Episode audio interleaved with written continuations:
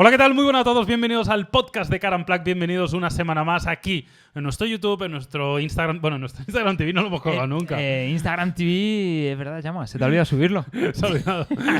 en Spotify, en Spreaker, en cualquier plataforma de podcasting. Evidentemente, bienvenidos todos.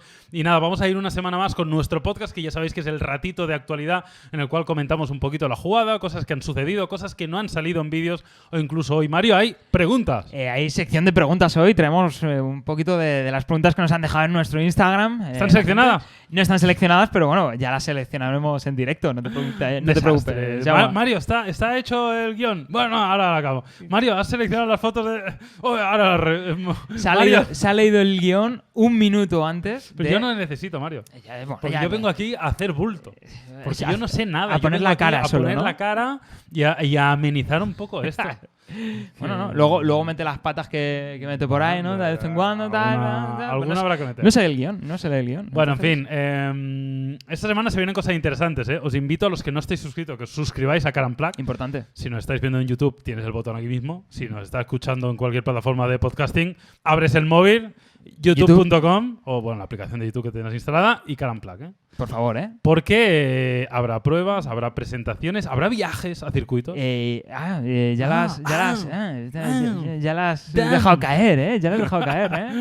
Y machacar la actualidad, llama. Estamos Machacar la aquí actualidad. cubriendo la actualidad al, al minuto, ¿eh? Lo tenéis todo. Tendréis, la verdad que esta semana va a ser muy interesante, ¿eh? porque habrá pruebas, habrá cosas interesantes, como os digo, habrá alguna algún evento ¿no? en circuito que yo creo que será interesante grabar y contar la experiencia para que lo veáis con nosotros. Así que semanita interesante, Mario. Y comenzamos ya con las diferentes noticias. Hoy no hay mucha actualidad. Mira, hoy Sí, hoy ha sido un Por- día que... por suerte. Ha sido un día que estábamos ahí preparando el guion y demás, y entre los temas que ya hemos tratado a lo largo de la semana y que ha habido una semana con poca actualidad, pues sí, ha sido una semana que, que, bueno, pues, Bueno, vamos a empezar hablando de algo interesante, yo eh, diría yo. Eh, ya ha salido el precio del Volkswagen Golf GTI. eso es. Eh, ya hemos hablado aquí del Skoda Octavia RS. Eso es. Y ahora, esta primera noticia es, vamos a hacer un poco de salseo y comparativa entre ambos. Porque, ojo, eh, ojo, eh, ojo. Eh, vamos a echar un poquito de, de leña al fuego porque, bueno, Volkswagen ha anunciado ya el precio del, del Golf GTI, de la nueva generación del Golf GTI. que son El precio, 42.290 euros. Se ha Muy visto mirar el guion, ¿eh? muy bien, Mario. Eh, muy ojo, ¿eh? bien. Además, yo pensaba que dirías eh, como 40 y pico mil. no, no, 42.290 euros con eh, la mecánica de 245 caballos y la transmisión eh, automática y DSG. De momento no nos han dicho cuánto va a costar la versión manual, que por suerte va a haber eh, versión manual del nuevo Volkswagen Golf GTI. Y aquí el tema es que tenemos un Skoda Octavia RS. ¿Y ahora por qué gritas? Eh, no, ¿He subido el volumen? De repente Ah, eh, has, has hecho... ASMR. Eh, tenemos también una. Tenemos un Skoda Octavia RS, también con el mismo Sí. motor, 245 caballos, que parte desde 38.950 euros. 38.950 euros. Haz la cuenta rápida: 42.290 menos 48.950. Eh, casi 4.000 pavos, así Eh, rápidamente claro. me viene a la cabeza. Sí, Casi sí, 4.000 3.000 y pico, 3.000 y pico. Casi 4.000 euros de diferencia entre el Golf GTI y el Skoda Octavia RS, ambos con la misma mecánica y, bueno, pues uno evidentemente con carrocería de compacto y otro con carrocería eh, de berlina.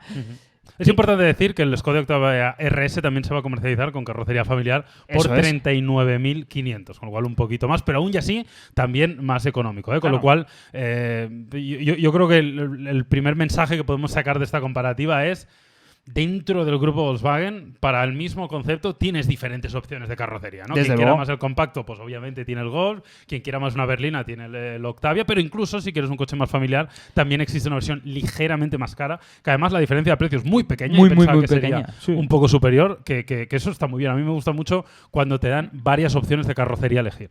Claro, y, y bueno, pues estamos hablando de esos casi que 4.000 euros de diferencia económica, eh, teniendo en cuenta que estamos hablando de la misma mecánica, teniendo en cuenta de que estamos hablando de tecnología compartida, asistentes de la conducción eh, mm, compartidos, y luego también, como vimos ya recientemente cuando probamos el Skoda Octavia, nos hemos encontrado con un salto en lo que a calidad se refiere muy alto, que lo llevan a estar parejos al Volkswagen Golf y al Skoda Octavia. Entonces, ¿que quieres al compacto sí o sí? Bueno, pues vete a por el Golf, pero a mí me llama, sinceramente, me llama más el Octavia. Antes, antes me decías, Mario, que claramente el Octavia tiene cosas mejores que el Golf. Sí, el espacio. ¿Cuáles, cuáles son? ¿So- ¿Solo es la habitabilidad o Solo es algo la más? habitabilidad y el espacio de y el espacio de carga es ese, ese punto y luego también a ver imagino que en la puesta a punto de estos chasis porque evidentemente todavía no los hemos conducido no hemos conducido el Golf GTI no hemos conducido el Octavia RS pero imagino que ahí en la puesta a punto pues el Golf apostará eh, por una puesta a punto más deportiva y el Octavia será algo más confortable ya hemos visto ya hemos probado el Octavia y nos hemos dado cuenta que esa plataforma MQB está puesta a punto para ser un coche muy confortable entonces el RS dentro de que seguirá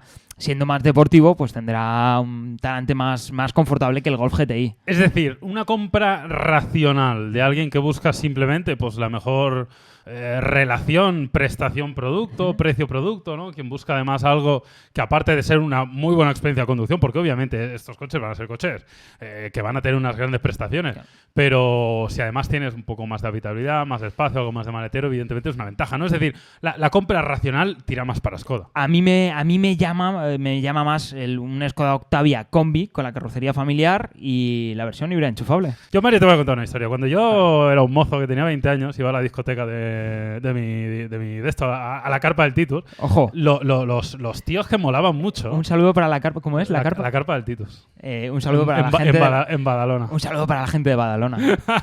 Pues los tíos que molaban mucho tenían un GTI. Iban con el Golf GTI. Era, era como el coche de. mm, El, el los- caja 4, ¿no? Exacto, exacto. Sí, sí, el sí. caja 4 era. Era otra época. Vamos, Pero el, el Golf tenía ese, ese aura, ¿no? De, de- de coche de deseo. Mm. De En- molar. Claro, de molar mucho. Sí, sí. ¿Eso se ha perdido un poco, puede ser? Bueno, eh, sigue siendo un coche que mola, evidentemente, sigue siendo de los compactos deportivos, pues sigue siendo una referencia fundamental. También os digo, es de las opciones más caras que nos encontramos entre los compactos deportivos, pero evidentemente sigue siendo un coche con una herencia importante y sigue siendo un coche que mola, pero sí es cierto que se ve menos, eh, no sé si es cosa mía, pero se ve menos que antes. Yo creo ¿no? que se ven menos también porque el mercado ha, virado, ¿no? Ha virado hacia madurado, subs. ha cambiado, Claro, sí, han ha- cambiado el tipo de coche, ¿no? Luego hay otras marcas, eh, pues bueno, mm, especialmente asiáticas, creo algunas de ellas, que han, han cogido mucho mercado que igual antes no tenían. Claro. Eh, tú también me comentabas anteriormente, y te voy a poner un pequeño aprieto, que me decías que crees que el Golf 8 no va a vender tan bien, no, no, no va a tener tan Claro. buena repercusión en el mercado. No, no, y lo mantengo. Yo, para mí, creo que el Golf 8 se va a tener que enfrentar ahora a un Seat León que es aún mejor producto que el anterior Seat León y a un Skoda Octavia que también es un producto muy mejorado respecto al anterior Octavia, que ya se ponen de, en tan paralelo respecto al Golf que, sinceramente, la compra más lógica es, salvo cuestiones ya pasionales, sal- salvo que entren en, cu- en- en juego cuestiones más de deseo, Que, pues, que entran que mucho, entran, o sea, claro, son fundamentales. Es, que es fundamental, claro, evidentemente. Pues la compra más lógica es un León o un Octavia, claramente. Total. Háblame de la mecánica híbrida, porque creo que esta mecánica está para, para ambos modelos también. Eso es, tenemos una versión de 245 caballos que está disponible en el caso del Golf como versión GTE, ¿vale? De momento no sabemos el precio del Golf GTE, pero sí que sabemos el precio del Skoda Octavia con el mismo motor híbrido eh, de 245 caballos, un motor que se basa en una mecánica a gasolina de 1,4 litros de cubicaje, nos ofrece esos 245 que- caballos que mencionaba, por supuesto tenemos etiqueta eh, cero emisiones de la DGT, eh, en torno a 50 kilómetros de autonomía en, en el ciclo WLTP y tenemos un precio de partida de 41.200 euros para este Skoda Octavia híbrido enchufable de eh, 245 caballos. Me- si nos vamos a la versión combi, ya os doy el precio, estaríamos hablando de 41.750 euros. Me parece un precio bastante competitivo Sí. para un coche de, evidentemente, eh, es un coche de 245 caballos, no, no va a ser barato, pero si tenemos en cuenta todo lo que nos ofrece, si tenemos en cuenta esa mecánica híbrida, la etiqueta de cero emisiones y demás, me parece una compra a, a tener muy en Y cuenta. podríamos hacer un poco un paralelismo, no, no sé si está muy bien hecho, ¿eh? pero decíamos que no tenemos el precio de, de este Golf ¿no? con esta mecánica. Claro. Pero hemos visto que el Golf más o menos era como unos 4.000 euros más caro Sí. en su versión normal, ¿no? Normalmente a medida que suben los precios igual se, eh, digamos, se, se agranda esta diferencia. Entonces podríamos decir así, por hacer un cálculo a grosso modo, que el Golf con esta mecánica puede ser unos 5.000 euros más caro, 4.000, 5.000. Yo diría unos 45.000 unos 45.000 euros para el, el Golf GTE. Mm, 4.000 euros más. Claro, sí, eso, 3.800, aprox- 4.000. aproximadamente. Yo creo que se quedaría en torno a los 45.000 euros. ¿Y sabes quién creo que va a costar 45.000 euros también? Esto no está en el guion, ¿eh? Vaya, ¿eh? ¿Me, me hablas de coche de Eh, el BMW 128 Ti. Uh, del cual hemos hablado esta semana en el Claro, canal. tenemos vídeo en el canal de, de este nuevo rival que le ha salido al Golf GTI. Que lo ha hecho a propósito. Que, o sea, hombre, claro, ha sido creado mm, Por y para, para. para jo- joder. eh, luego un pitido aquí en Sí, edición.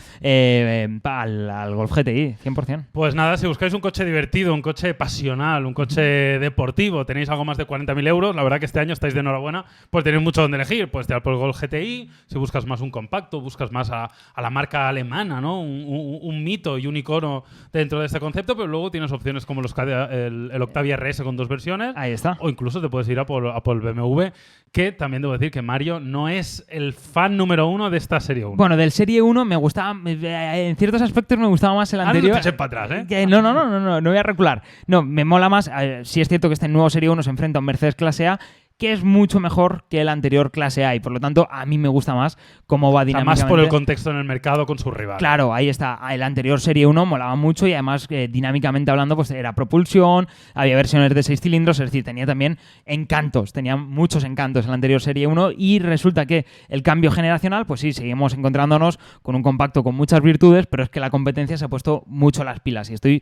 hablando cuando me refiero a competencia, sobre todo al Mercedes Clase A.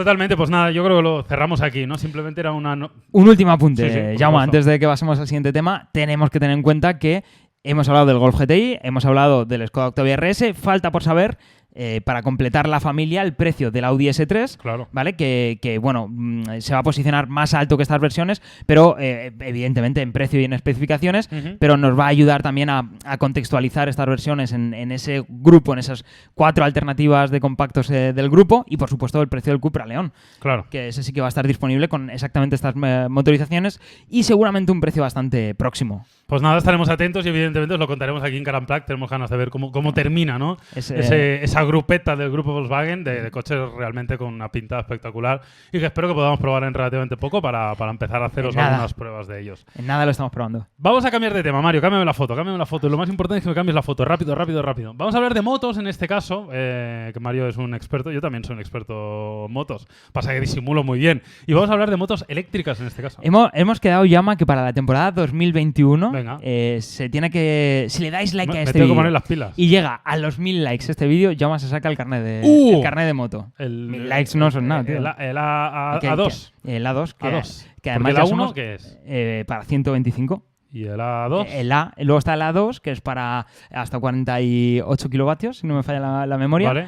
Eh, y luego tienes el A, que es mm, para todo. ¿Sabes que del, O del A A2 es el mejor. Claro, Pues me saco la A. No, porque te- para sacarte la A tienes que esperar dos años No, no, con no. el A2. Tienes que tener primero el A2 y luego a los dos años. A mí me lo dan. Pero escucha, para. Yo, yo voy a, yo voy a autoescuela. hombre, te haces un par, un par de vídeos, te haces un par de vídeos ahí les y digo- tal. les pongo un par de stories y me dan el A. listo.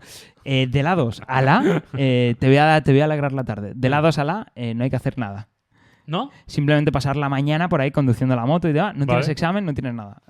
Ve tomando nota porque. ¿Tú el- tienes el A? Hombre, por supuesto. Ah, vale. Eh, no voy a ir, ¿El A condu- o el A2? no voy a ir El A. condu- el A. No voy a ir conduciendo para sin carnet, llama. No, también es verdad. Estaría feo, ¿no? Estaría, estaría feo. Sobre todo y grabarlo y sacarlo Claro, y, estaría y- más y feo regodearme en, en que no tengo carnet. No. Venga, va, vamos a hablar de. No sé ni pronunciar. Husqvarnas eléctrica. Husqvarna. Husqvarna. Husqvarna. Claro, las es Como Huskies. si fuera el nombre más fácil del mundo. Eh, bueno, llama. Pues, Vale, eh, vale, vamos a hablar de. Husqvarnas eléctricas porque hay novedades, eh, nuevas e-scooters. Háblame de ellas y Eso qué es. podemos esperar. Bueno, pues la marca todos, eh, la mayoría eh, asociamos a Husqvarna al off-road, a motos de campo, a motos de enduro, a- al off-road. Bueno, y algunos a maquinarias agrícolas también. Seguro que alguno tiene una podadora. Yo tengo un par de tractores en casa, Husqvarna. Seguro que alguno tiene maquinaria en, en casa Husqvarna, es que aquellos que nos veis desde un ámbito más rural. No, no sé. Igual no son muchos, ¿eh? Yo creo bueno. que es más de gente de ciudad. Bueno. Bueno, pues eh, eh, una, mar- una marca que asociamos inmediatamente al, al off-road, que nos sorprendió hace unos años con esa gama de Bitpilen y Svartpilen más enfocada al, al rollo de las Café Racer y Scrambler. Y bueno, pues ahora tenemos que de cara al próximo año la marca quiere entrar en la eh, electrificación del producto de calle. Quiere sacar un scooter electrificado y quiere sacar una moto eléctrica. Ujú.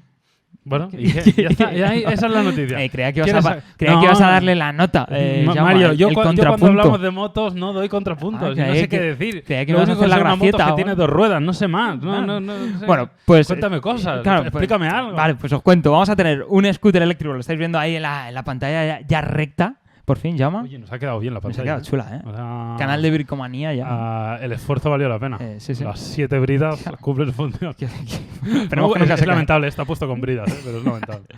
Bueno, pues deciros que tenemos un scooter eléctrico que, que va a llegar con una potencia, eh, bueno, bastante comedida, ya estáis viendo 4 kilovatios, que un poco va a llegar para eh, posicionarse como si fuera un ciclomotor, eh, ¿vale? Por lo tanto, vamos a poder conducirlo eh, simplemente con el carnet de coche o con, bueno, al final a un- va a estar abierto a un gran público y aquí huele a motosharing, desde luego. Aquí llega, Claro. ya, no, sé, no sé hasta qué punto Hurbarna se va a introducir en muchos mercados europeos con un servicio de motosharing, pero desde luego esta moto huele a un servicio de motosharing. ¿Cómo, ¿Cómo está la situación actual en esta clase de scooters eléctricas? ¿Está, está el mercado ya eh, más o menos maduro? ¿Hay, hay muchas marcas en Hay, ello? hay actividad, hay bastante actividad. De hecho, por ejemplo, SEAT recientemente lanzó un scooter eléctrico y ya está de servicio como motosharing en Barcelona. Mm. Entonces, sí que es un segmento que tiene ya actividad, pero sobre todo de cara a, mot- a motosharing, de cara a servicios de uso compartido, de Coltra, de, de O sea, el usuario final no...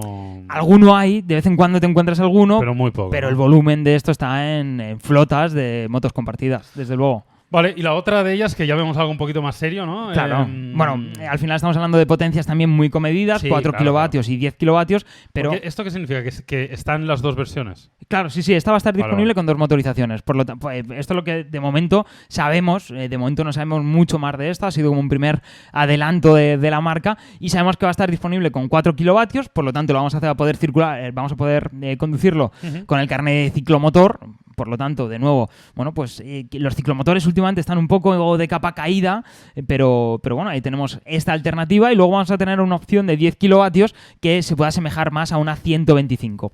Entonces yo creo que el posicionamiento de esta moto va a ser para aquellos que quieren una moto eléctrica de cierta capacidad ya, equivalente a una 125, pero tampoco quieren algo excesivamente caro, algo excesivamente eh, pues, Porque cuando dices que se podría equiparar a una 125, ¿crees que el rendimiento del motor y demás puede ser parecido? Claro, eso decir, es. puede ser una moto con la que puedes eh, estar en, en vías semirápidas, ¿no? En una M30, una Claro, M40. ahí está. Quizá hacer trayectos por autopista Ya. pues vas algo, algo más justo, podrías hacerlo, evidentemente, pero vas a ir bastante apurado. Algo puntual, sí. un momento pero- puntual, pero al final, para moverte por una M30, por ejemplo, para los que seáis de Madrid y tal, pues una M30, pues podrías hacerlo y sobre todo para, ir más desahogado circulando por ciudad. Ujú.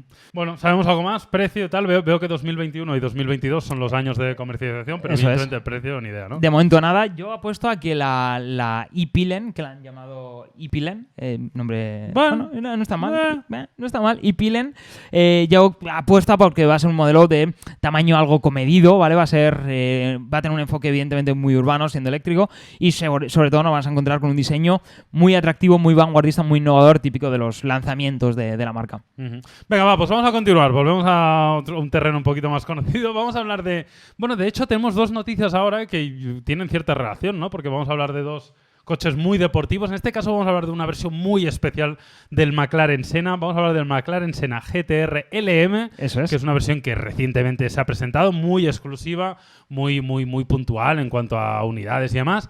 Y que esperemos que no salga ardiendo como otros McLaren Senna. Que se lo digan hasta el mundo, que no estará muy contento. Eh, claro, eh, vamos. Y, Vaya y- liada con. y no ha sido el único, ¿eh? que- no, no, no, vaya liada con, con lo de los McLaren Senna ardiendo, ¿no? Sí, se han cogido una ¿Cu- fama. ¿Cuántos, ¿Cuántos habrán ardido? Ah, Unos cuantos. Unos- ¿eh? Claro, primero los eh, han trascendido unos cuantos, pero los que no han trascendido Ah, serán de un otros. coche que cuántas unidades llegarán al mercado de ese coche. o sea, no, no es claro, un Seat Ibiza. Ahí o sea. está, no es un coche de demasiado volumen como para que llegue tan a menudo, bueno, tan a menudo, llegue puntualmente eh, casos de que han ardido. Es que si arden 10, Que bueno, ya, claro. 10 ya es un porcentaje de- Muy alto, importante claro, de, sí, de- de- toda la línea de producción. o Ya es sea. como para preocuparse. No, no, claro, claro. Y, y no sé si han ardido 10, pero 4 o 5 yo he visto ya. o Sí, sea sí, que- fácil.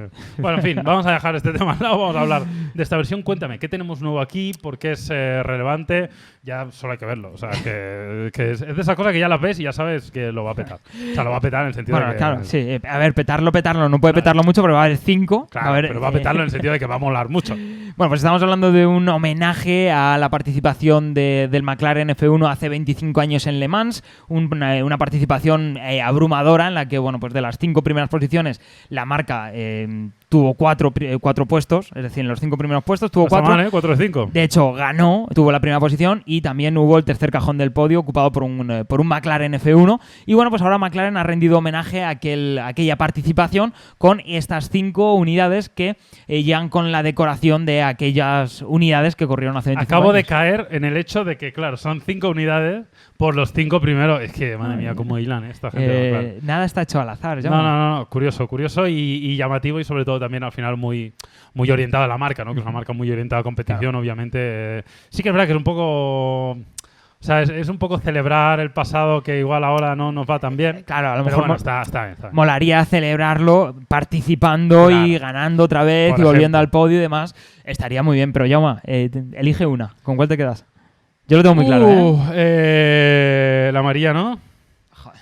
Eh, yo creo que me quedaría con la azul de la derecha o con el full black. La, la amarilla no, porque sabes que me la voy a pedir yo, ¿no? Porque es cantísimo. ¿Te Eh, gusta el amarillo, de verdad? Hombre, vamos, por supuesto, la mítica decoración de Harrods. ¿Sabes que esa decoración es por Harrods? Es era el patrocinador de aquel McLaren F1 y, bueno, pues yo sin lugar a dudas yo me quedaba con el de Harrods. Bueno, va, habla un poco de la mecánica para repasar un poquito qué encontramos en este, en este McLaren Senna GT-RLM. Bueno, pues estamos hablando de un V8 biturbo de 4 litros de cubicaje, ya con un poquito más de potencia, ya hay con 20 caballos, eh, más para posicionarse con 845 caballos. Es decir, estamos hablando de mm, McLarens de. Eh, iba a decir de competición, eh, quitando los McLaren de Fórmula 1 y demás, estamos hablando del McLaren más rápido eh, que, que existe, una configuración muy radical, una configuración de circuito, estamos hablando de un coche muy bestia y con una configuración, pues eso, ya os digo, muy, muy, muy de circuito. Eh, el régimen del motor ahora es algo más alto, han pasado de los 8.000 y algo a las 9.000 revoluciones. No está mal. Rodar a 9.000 revoluciones con ese V8 es una locura. gritando tiene que ser una auténtica, una auténtica pasada. Y luego también decir que McLaren no ha anunciado el precio de estas cinco versiones. Imagino que las cinco ya estarán agotadas, ya estarán Segurísimo, vendidos. segurísimo. Y, y podemos pensar, pues evidentemente, que si tenemos en cuenta lo que cuesta el McLaren Senna normal de 1,2, Dos, 1,3, 1,3 ¿no? millones de euros, bueno, pues eh, echarle unos cuantos cientos de miles más. Sí, sí, o... ¿O qué? Al ¿Dos? final son cinco unidades en todo el mundo, Mario. crees ¿eh? que Esto llega a los dos muy millones? exclusivo. Yo creo que pasa de los dos millones. ¿Sí? Fíjate lo que te digo. ¿Dos con Pf, No sabría Dos con decirte, dos pero millones, ¿eh? dos con dos. Dos con Dos con Seguro que va a costar Lo, dos con dos. lo hemos dicho muy rápido, pero mm, dos con dos millones. Dos con dos millones. Pero sí, sí, o sea, al final piensa, ya, ya no es por lo que es, No, no, claro, la sino por, las pocas unidades, porque hemos visto muchas tiradas limitadas, pero de cinco normalmente son un poquito más. Claro. O sea, aquí cinco, la verdad que es algo extremadamente exclusivo, así que evidentemente esto, esto se pagará. Bueno, en fin, eh, este no lo vamos a probar. Eh, Tengo ganas, tengo ganas de ver, de saber, de que nos llegue quién se ha comprado uno de estos. ¿Esmi? ¿Tú crees que ¿Tú Esmi crees se habrá que- comprado uno? No, no. No Es- le llega. Esmi tiene No un Sena. No le llega. Esmi tiene un Sena. Ya, pero no tiene un GTRLM. Eh, a lo mejor se- Esmi nos sorprende. Es, Esmi- ¿Qué Es- coches tiene Esmi? Demasiado. claro. eh, Pero todos son, o sea, él tiene muchos en propiedad. hombre, claro. Tiene ahí por ahí un Forge- Es que Pero tiene demasiado. ¿Quieres decir que tú se- eh, que, que, eh, ascendió a la fama gracias a que ya tiene una gran colección? Eh, que eso no lo sé, ¿eh? Ha ido pasito a pasito engordando esa colección, pero obviamente eh, Esmi no ha empezado poniendo sirviendo copas en un bar. No, no, Esmi venía de venía con posibles de serie. Bueno, va, vamos a dejar a McLaren a un lado y vamos a continuar. Foto. Vamos Con, con otro superdeportivo, la verdad que está bien, ¿no? Porque hoy, hoy venimos con, con cosas interesantes, con el Ferrari Portofino M, ¿no? Con esta, con esta actualización del, del Portofino, con algunos cambios estéticos. Poquitos, hay que decirlo, Sí, porque ya sí, solo no hay- verlo no, no es que haya muchísimos cambios. Y cuéntame un poquito, porque la verdad que no vamos a engañar, los cambios no son muchos. No, no, no. eh, estamos Nah. hablando de un facelift eh, bastante tímido, un facelift en el que sí nos encontramos ¿Qué te- eh, antes de empezar, ¿qué te parece a ti el Portofino? A mí, yo entiendo que haya un portofino en la. Obviamente prefiero un 488, prefiero Claro, eh, se ha jodido. cualquiera de los otros modelos de, de la gama eh, de, de Ferrari, pero entiendo que Ferrari tiene que tener un modelo de este, de este tipo en, en su gama, claro. ¿Dónde crees que debería situar Ferrari su gama de acceso? Aquí. ¿A ti te parece que está bien Sí, elegido? a mí tanto O sea, el Ferrari te- Roma. ¿Te, parecería mal un Ferrari más de acceso? O sea, con algo menos de prestaciones, un precio más económico. Bueno. O sea, es que no, no es fácil, ¿eh? O sea, decir, eh, cuando eres una marca tan exclusiva, tan de deportivos, que buscas un, un toque de diferenciación, es ¿dónde pongo? Lo, lo que le ha pasado a Porsche en muchos años. Sí, sí, Porsche claro. muchos años tenía una... Bueno, pues ha bajado esa línea, pues ahora te puedes comprar un, un Macan relativamente económico, eh, te Un puedes comprar un- 718 Cayman razonablemente económico y conservan la calidad de Porsche. Es verdad que obviamente no van a dar el mismo rendimiento que los coches más caros, pero saber dónde situar esta línea entre el volumen, la calidad y tal es, es muy complicado. A mí me gustaría ver un, un Ferrari, un, eh, algo más de acceso, algo con un V6, O sea, ¿por ¿tú qué no? crees que podría bajar un más? Yo creo que sí, lanzar algo, algún deportivo de motor central más, más modesto, más... eh, Porque, bueno, ahora, ahora lo comentaremos, ¿eh? pero esto parte en 200 Claro, y más poco, menos. 200.000, 200.000. 210. Pues imagínate un Ferrari eh, de motor central a los 488, más pequeñito, con un motor V6 quizá en lugar de un V8, 150.000 euros. eh, algo más, quizá 180, vamos a decir 180.000, 170.000 para enfrentarse a un 911 Turbo, Claro, por ejemplo. claro, Eh, claro. Me parecería, claro, a ver. Si no lo están haciendo es porque habrán hecho sus números y habrán dicho preferimos eh, mantener la exclusiva. Igual no lo han hecho, son italianos. ¿eh? Igual estaban- claro, a lo mejor han dicho. Estaban tomando vino. eh, es posible, es posible, pero Es posible. eh, eh, ya dislike de toda la comunidad italiana. Eh, ya, eh, ya, ya dislikes, ya, no, no, por favor. Eh. No, Si no- escucháis lo que dice Mario de los italianos. no.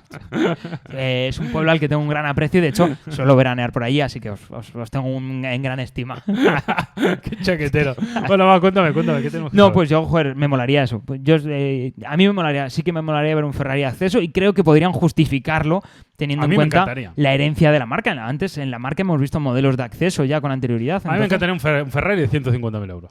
pues, a rivalizar con un 911 y, Perfecto. y ver qué, qué pueden hacer. Lo que Pero hizo. AMG en su día con el AMG GT, que dijo, vale, el SLS está posicionado por encima del 911, vamos a rebajar un poquito con el lanzamiento del AMG GT y así rivalizamos directamente con el 911. Y lo que decimos siempre, esto no significa que quite calidad a los modelos No, no superiores. tiene de, por qué, hecho, claro. de hecho, probablemente haga una inyección económica que puede traducirse en cosas positivas en las gamas más superiores. Claro, con lo cual, bueno, va, eh, vamos ya con el Portofino M. Dime cositas, Mario. ¿qué, qué novedades hay y qué tenemos que saber? Tenemos pequeños, muy pequeños cambios estéticos. Tenemos también eh, más potencia para el V8. Recordemos que es un V8 de 3,8 litros de cubicaje, turboalimentado, que ahora tiene pues 20 caballos más y se posiciona con 620 caballos. No está mal. Que no está mal para ser la criaturita Joder. de acceso. Joder, macho. Estamos hablando No. ya de 600. Es que estamos ya. Que es un nivel de potencia. Claro, es que yo creo que estamos ya olvidándonos de, de que eran 620 caballos hace 5 años. ¿sabes? Y Claro, claro. Era algo casi perdiendo- inaccesible. Claro, estamos perdiendo un poco el norte en ese sentido.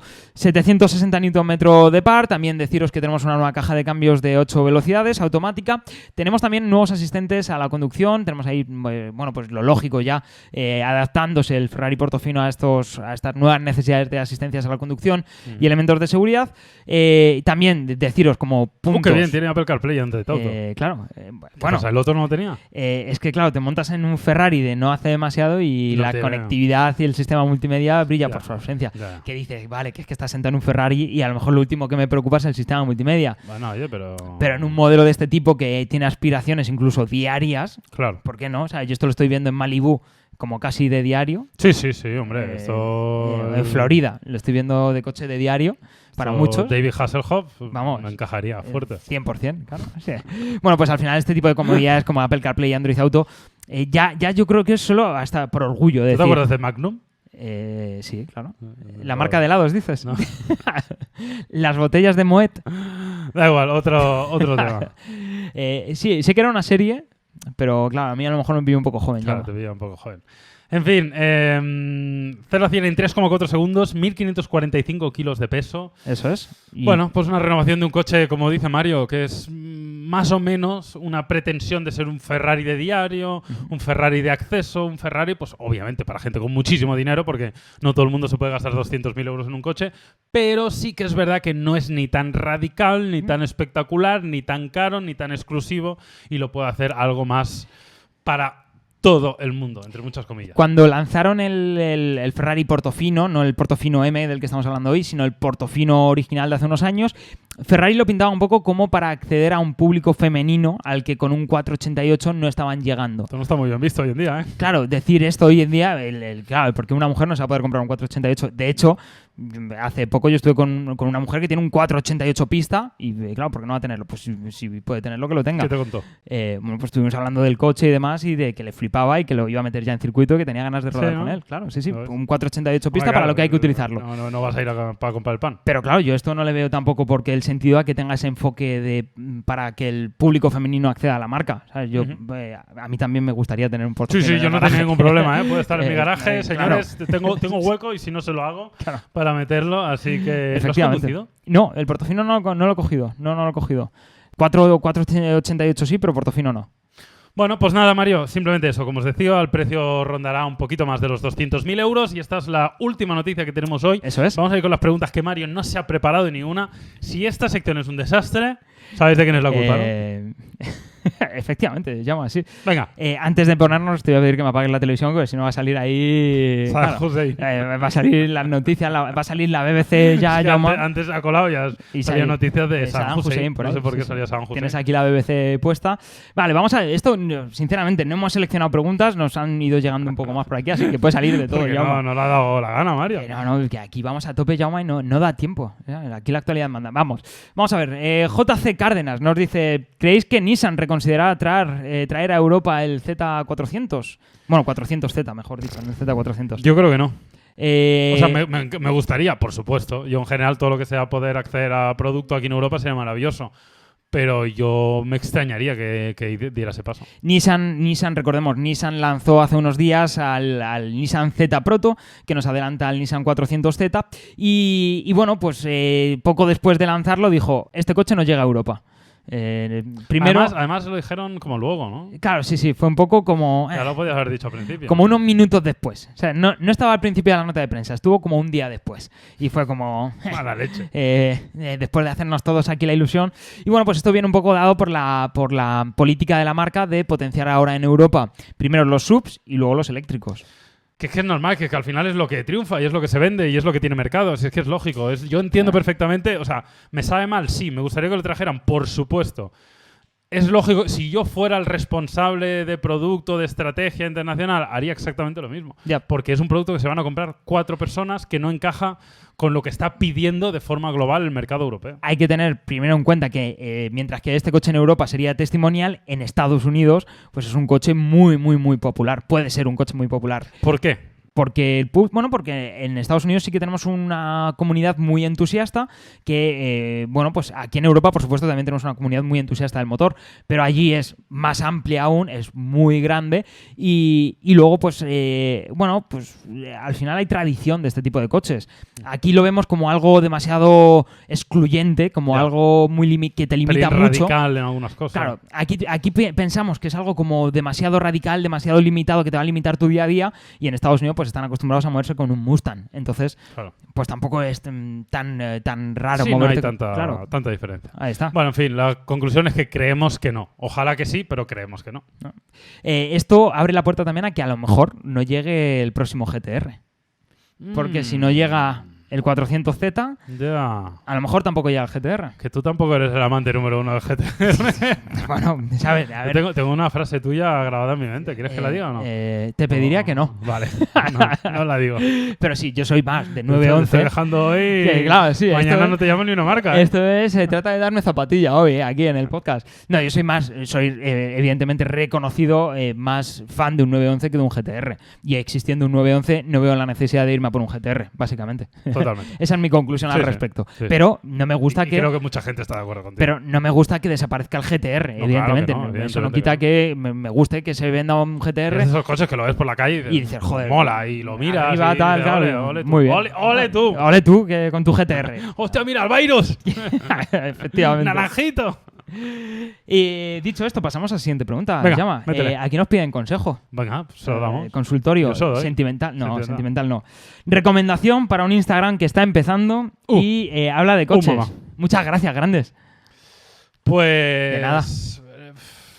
La primera recomendación que te daría es que. que disfrutes mucho haciéndolo, porque al final. Te guste o no, no es fácil abrirse paso en el mundo de las redes. O sea, abrirse paso, me refiero de un modo semi-profesional, ¿no? Para llegar a pues, tener una cierta audiencia, dedicarte a ello.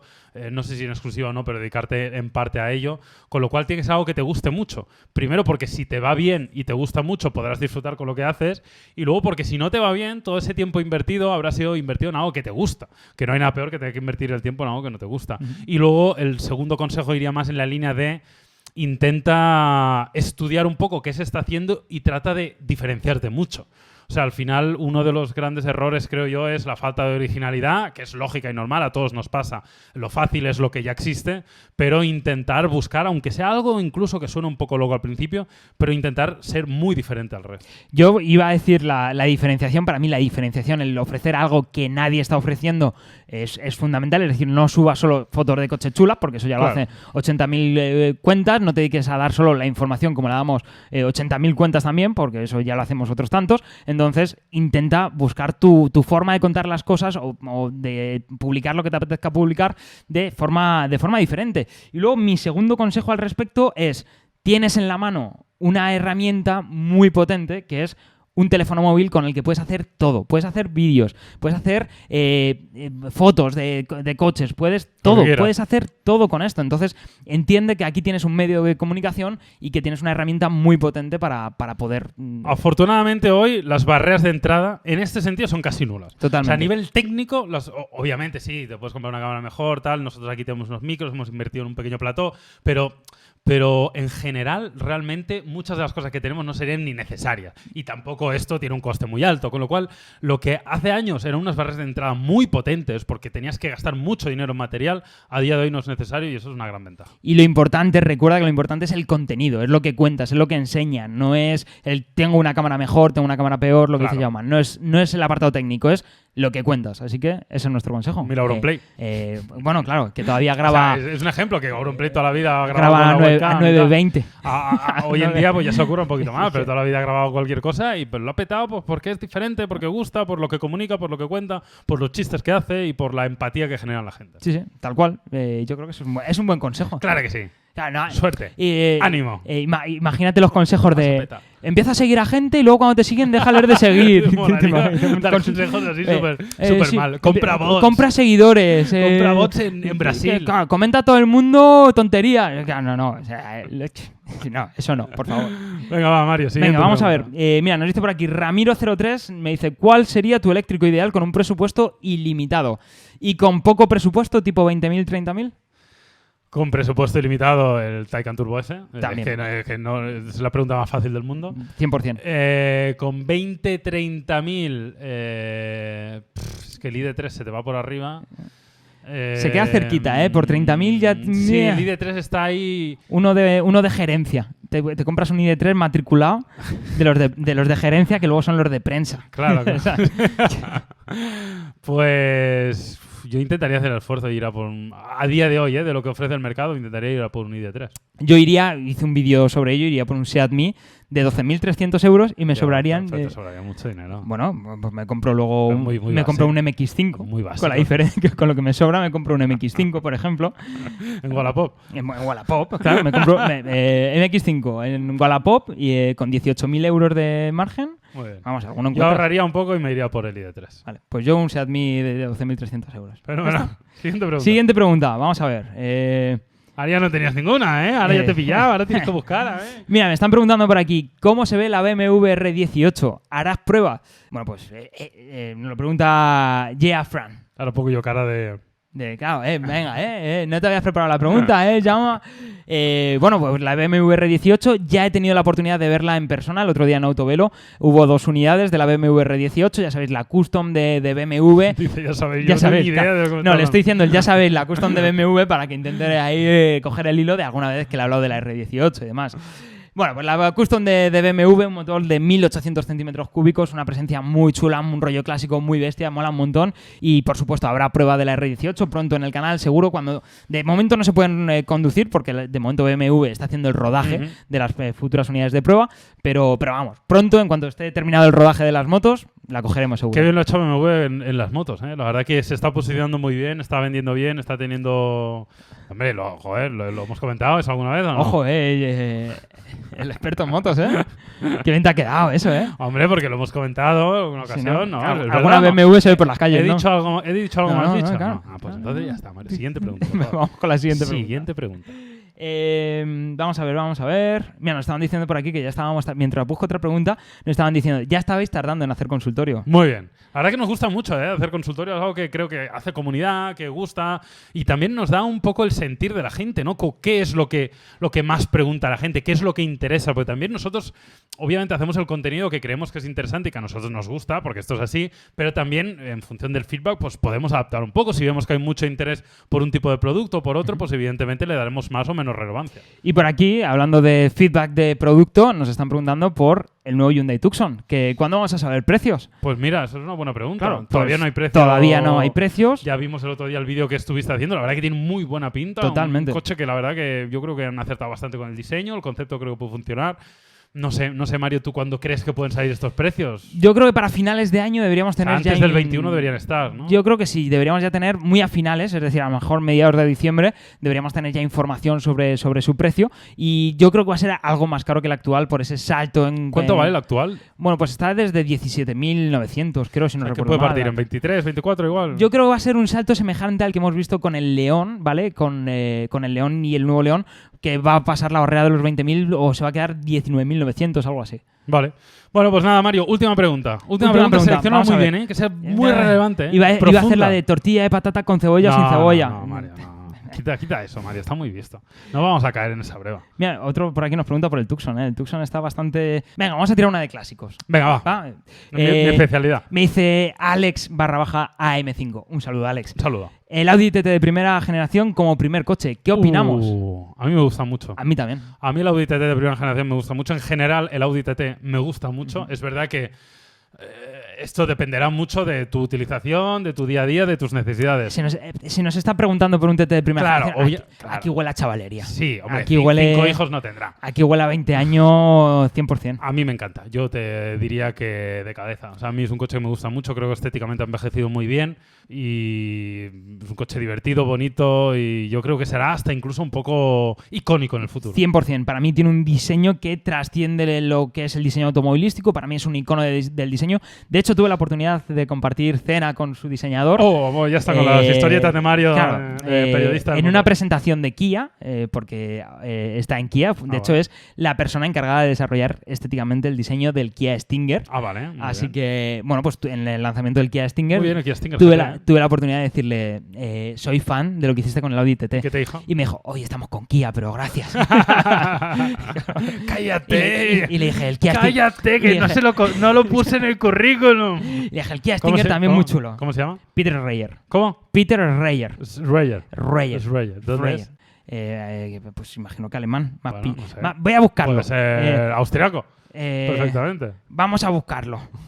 Eh, mm, eh, bueno, seguro que, seguro que es alemán. Vale. No lo veo ahora. Pues nada, oye, esta es la última pregunta, así que nada, yo iría clarísimamente por el TT, me parece que es una 100%. compra- Es una compra muy interesante, buenos motores, el interior también ha envejecido bien, el diseño ha envejecido bien, es un coche cómodo, es un coche chulo, pintón y demás, de mantenimiento tampoco es especialmente caro, los consumos tampoco son altos, así que como primer coche es un coche seguro también, pues una compra muy recomendable. Así que nada, señores, hasta aquí el decimoprimer podcast de Car Ojo. Plug, si no recuerdo mal. Espero que os haya gustado. Recordaros que os podéis suscribir aquí en el canal, que podéis escucharnos en las diferentes plataformas de podcasting y que nosotros volveremos con una semana muy movidita, ¿eh? os aviso. Eh, sí, sí, hay, hay jaleo, hay jaleo esta semana. La hamburguesa está ahí dando vueltas. Hasta luego. Hasta luego.